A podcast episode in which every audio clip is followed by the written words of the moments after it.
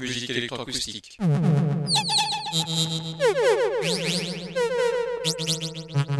Musique concrète. Musique électronique. Musique instrumentale. Musique vocale. Musique du XXe siècle. Musique contemporaine.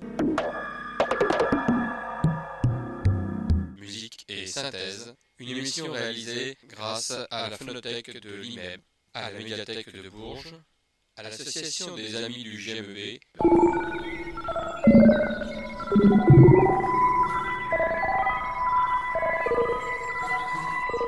Une émission réalisée et présentée par Philippe Auclair.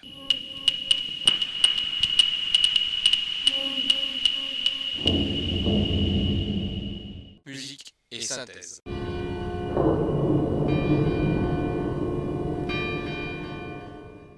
Bonsoir et bienvenue à cette nouvelle émission de musique et synthèse. Aujourd'hui tournée vers un pianiste euh, ukrainien, russe, en tout cas international. Il s'agit de Sviatoslav Teofilovitch Richter. Sviatoslav Richter, c'est comme cela qu'il est le plus connu. En tout cas, c'est un pianiste qui a retenu mon attention parce que il est né en Ukraine, entre guillemets, ce qui fut l'Ukraine, en tout cas dans l'Empire russe, dans la ville de Jitomir. Et puis il est mort à Moscou le 1er août 1997. Je voulais vous dire qu'il était né en 1915. C'est un pianiste soviétique célèbre. Je n'entrerai pas dans les détails, vous le connaissez tous. Célèbre pour la profondeur de ses interprétations, sa virtuosité technique et sa maîtrise d'un très très large répertoire.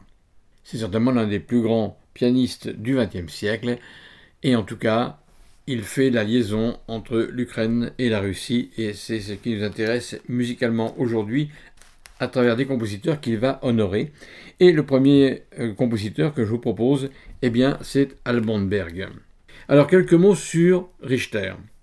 Il est né, je vous disais donc, à Jitomir, qui était l'Empire russe, qui était aussi l'Ukraine à cette époque-là, en 1915.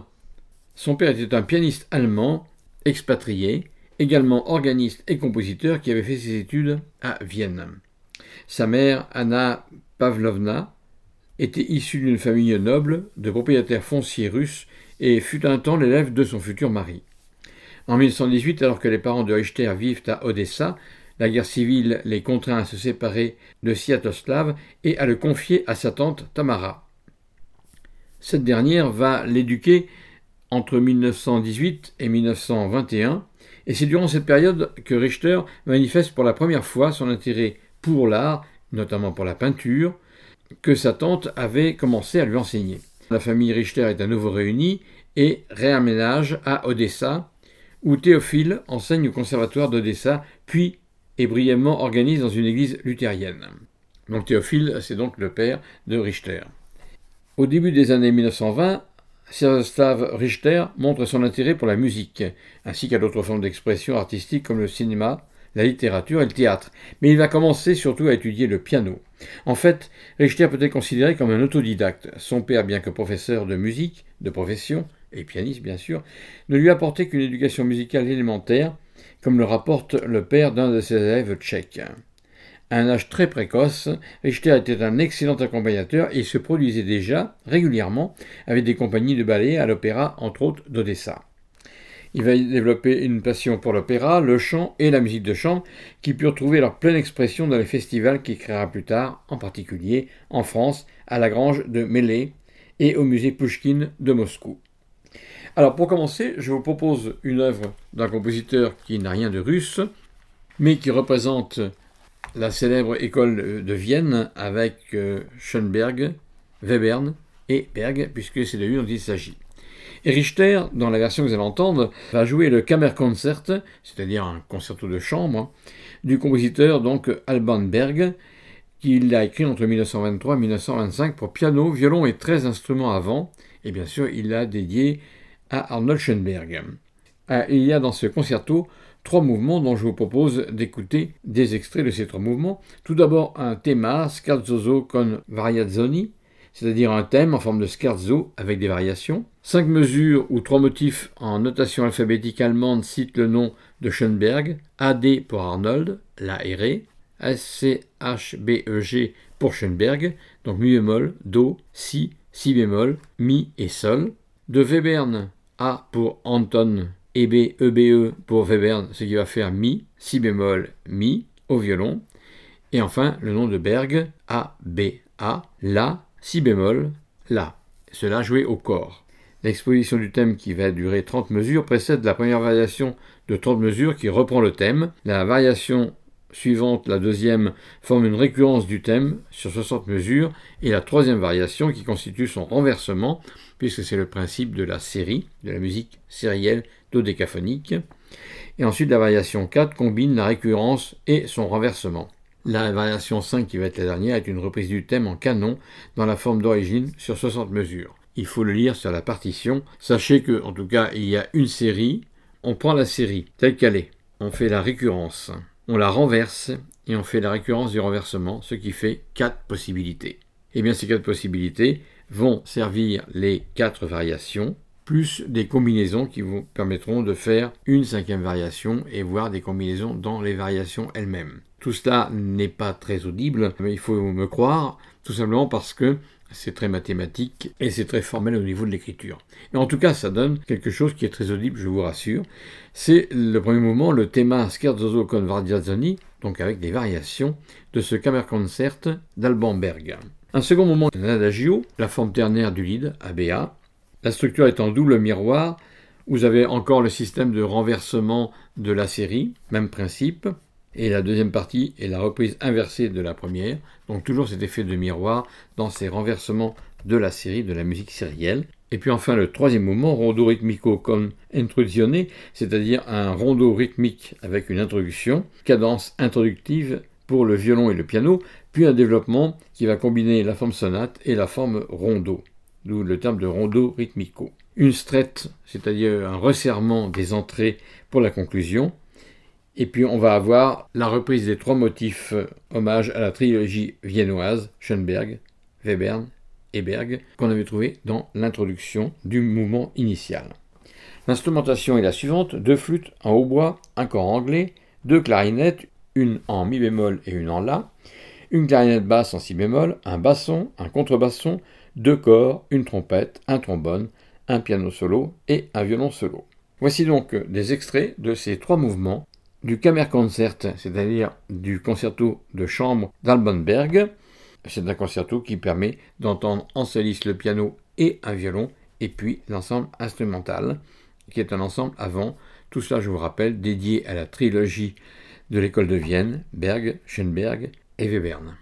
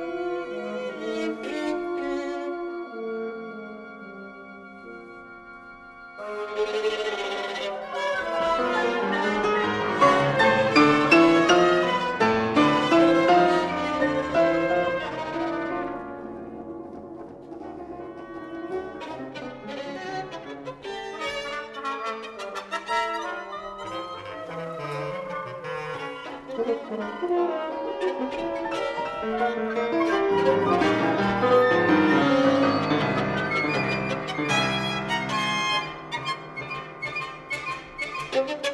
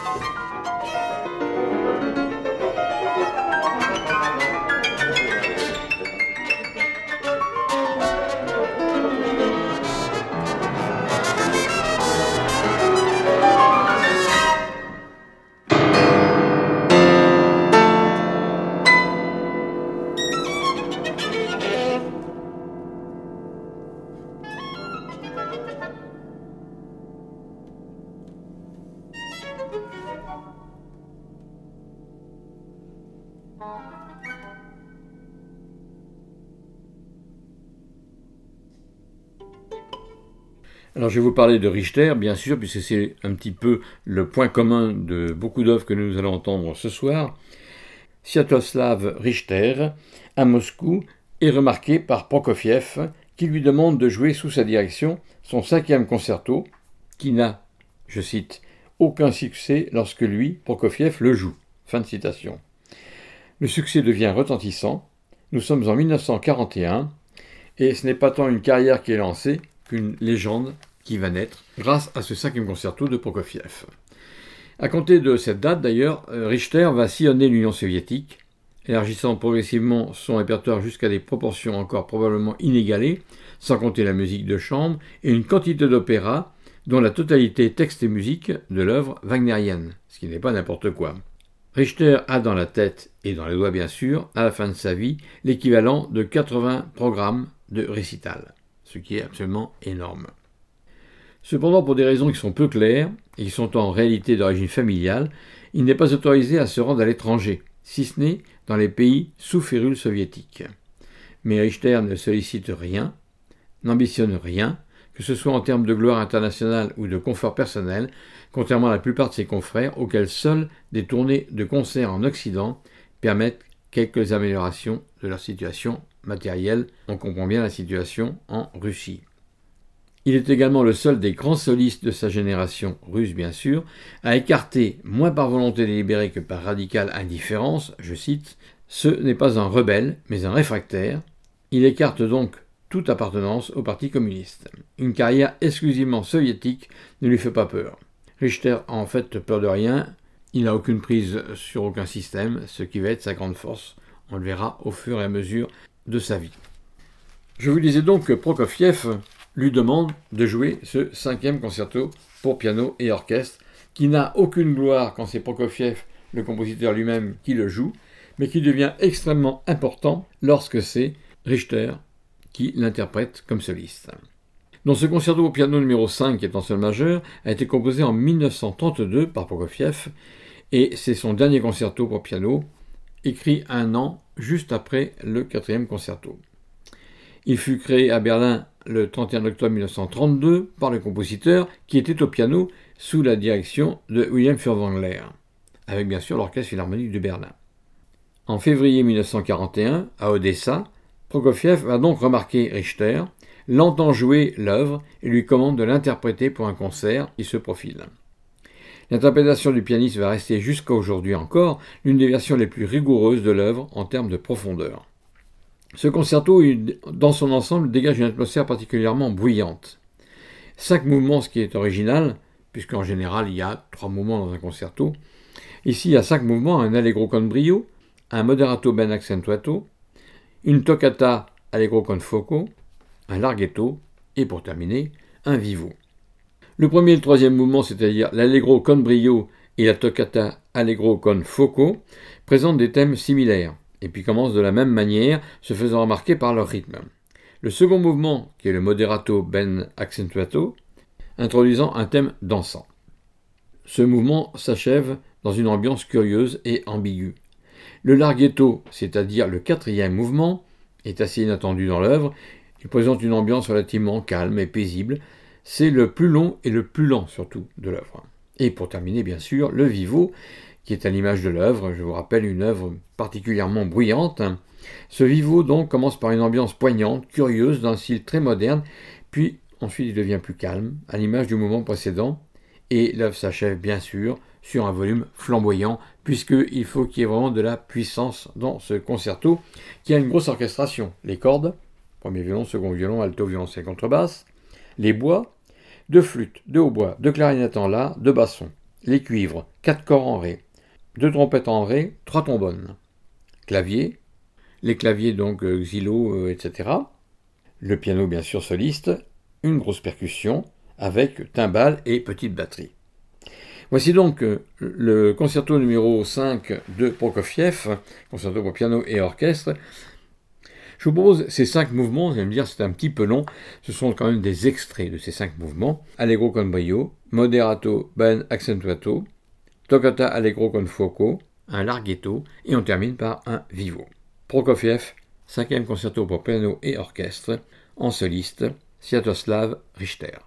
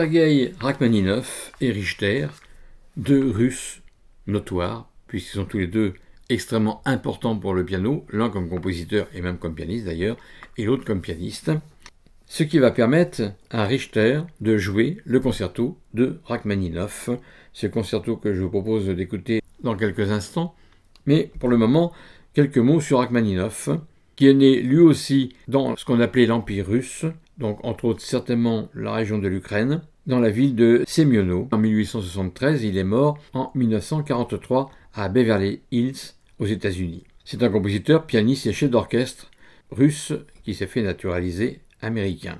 Son œuvre est d'un romantisme hérité de ses modèles, Chopin, Tchaïkovski et Rimsky-Korsakov, et lui il reste complètement indifférent à l'évolution de son époque.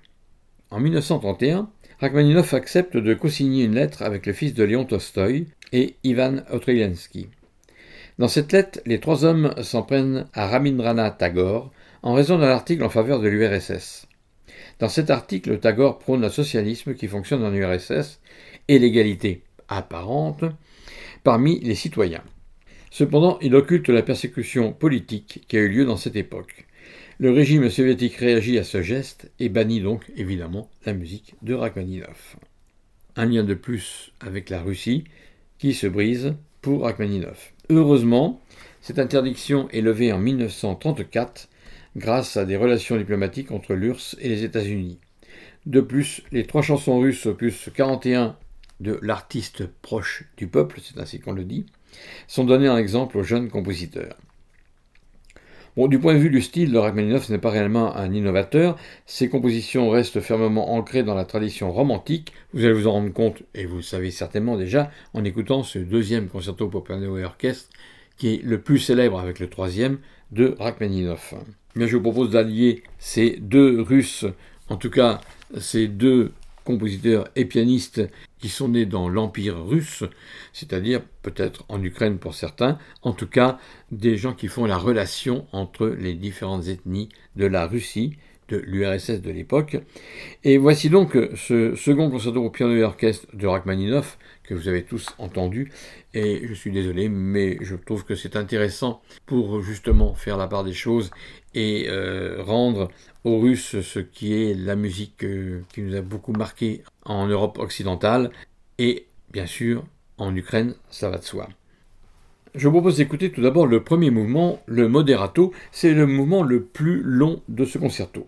C'est un mouvement qui commence par huit mesures de piano sol. Le piano joue une lente série d'accords, comme si c'était des cloches qui jouaient et qui progressent poco à poco crescendo du pianissimo initial au fortissimo, cette unique introduction établit immédiatement pour l'éditeur l'esprit du nationalisme russe. Le musicien émerge peu à peu de sa torpeur. Une fois éveillé, il se remémore les épisodes qui l'ont mené vers la crise. Il voit ensuite défiler son passé, les moments douloureux de son existence, d'où le ton grave et torturé de ce premier mouvement. Mais les accords éclatent enfin sur un torrent de croches au piano, sur lequel va apparaître le thème principal joué par les violons, les altos et les clarinettes. Le soliste n'a pas vraiment le rôle central après ses accords d'ouverture, il accompagne seulement la mélodie portée par l'orchestre jusqu'à son premier solo.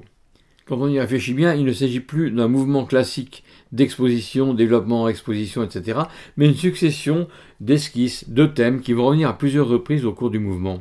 C'est une esthétique qui est novatrice et qui se retrouve dans l'ensemble de ces trois mouvements. Voici donc pour l'instant le premier mouvement et le plus célèbre de ce second concerto pour piano orchestre de Serge Rachmaninoff, joué ici par Sviatoslav Richter. Nous entendons des extraits de ce premier mouvement qui est le plus long du second concerto de Rachmaninoff.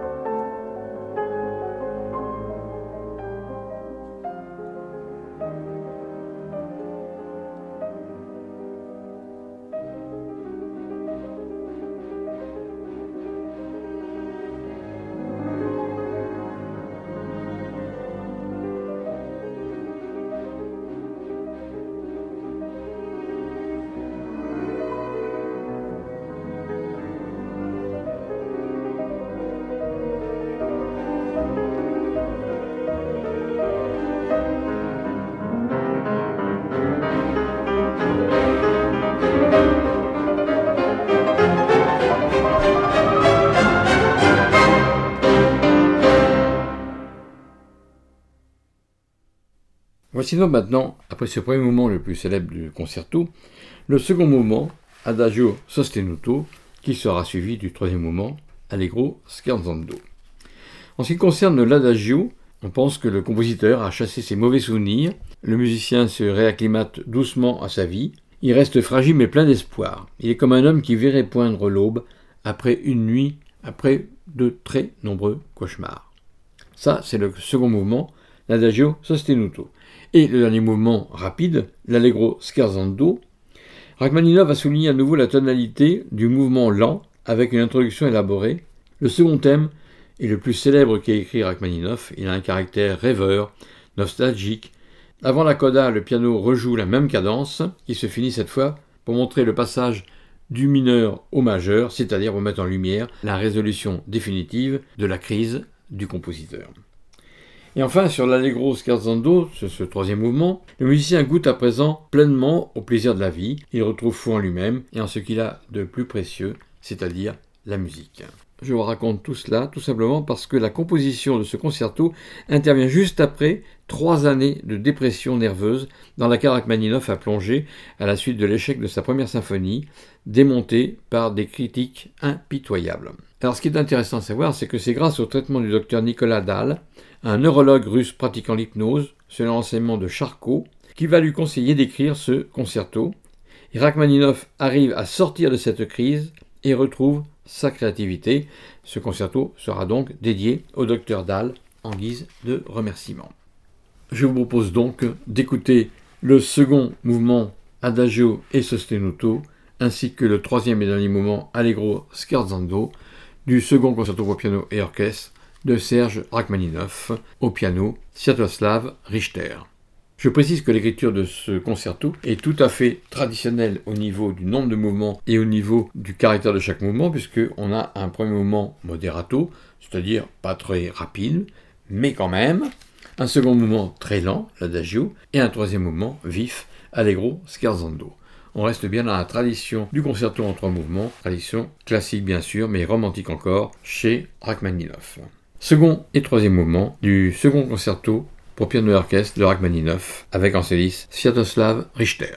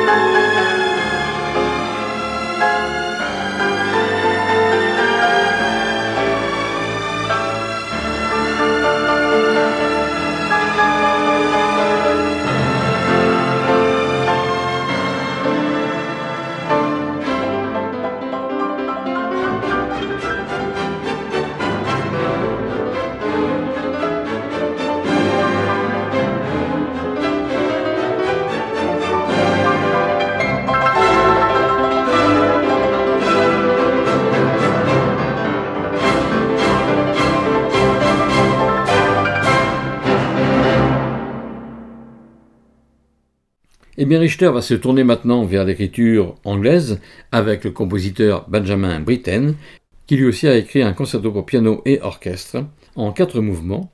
Concerto pour piano composé en 1938. Je vous propose d'écouter les deux premiers mouvements, une toccata, allegro molto con brio, dont un mouvement brillant, et puis un mouvement qui peut surprendre, le second mouvement, qui est une valse, allegretto.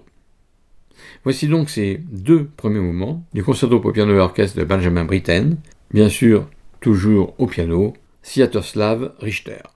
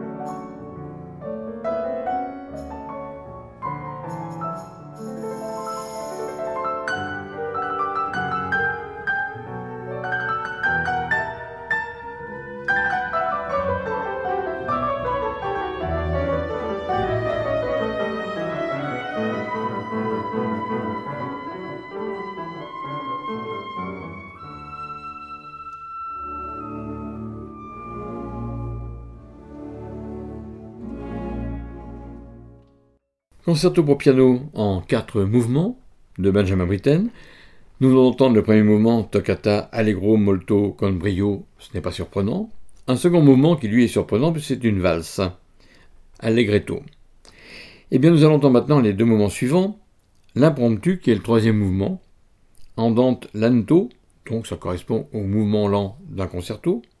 Et puis le dernier mouvement qui est une marche, Allegro moderato, sempre alla marcia, un allegro moderato, toujours au moment de la marche. Alors ce concerto pour piano a subi une seconde version de l'œuvre, remaniée par Benjamin Britten lui-même en 1945. En 1970, et c'est l'enregistrement que vous allez entendre, Benjamin Britten a enregistré le concerto pour piano en tant que chef d'orchestre lui-même au Snap Meltings près d'Aldeburg. Il dirigeait l'English Chamber Orchestra, et bien sûr au piano Sviatoslav Richter qui était le soliste. Voici donc les deux derniers mouvements de ce concerto pour piano et orchestre de Benjamin Britten. Un impromptu, le troisième mouvement, un andante lento, qui correspond au mouvement lent central d'un concerto, et un quatrième mouvement, un mouvement rapide, qui ici a l'allure d'une marche, allegro moderato, sempre alla marcia, toujours dans un mouvement de marche. Benjamin Britten et Sviatoslav Richter dans ce concerto pour piano et orchestre de Benjamin Britten.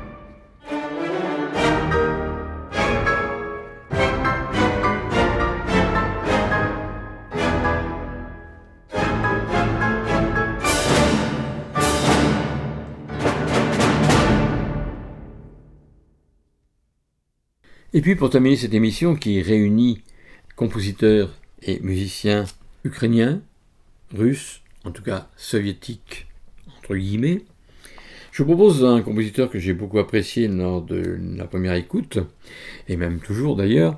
Il s'agit d'Alexander Tsafasman, un compositeur russe qui était un pianiste de jazz soviétique, compositeur, chef d'orchestre, arrangeur, éditeur et activiste.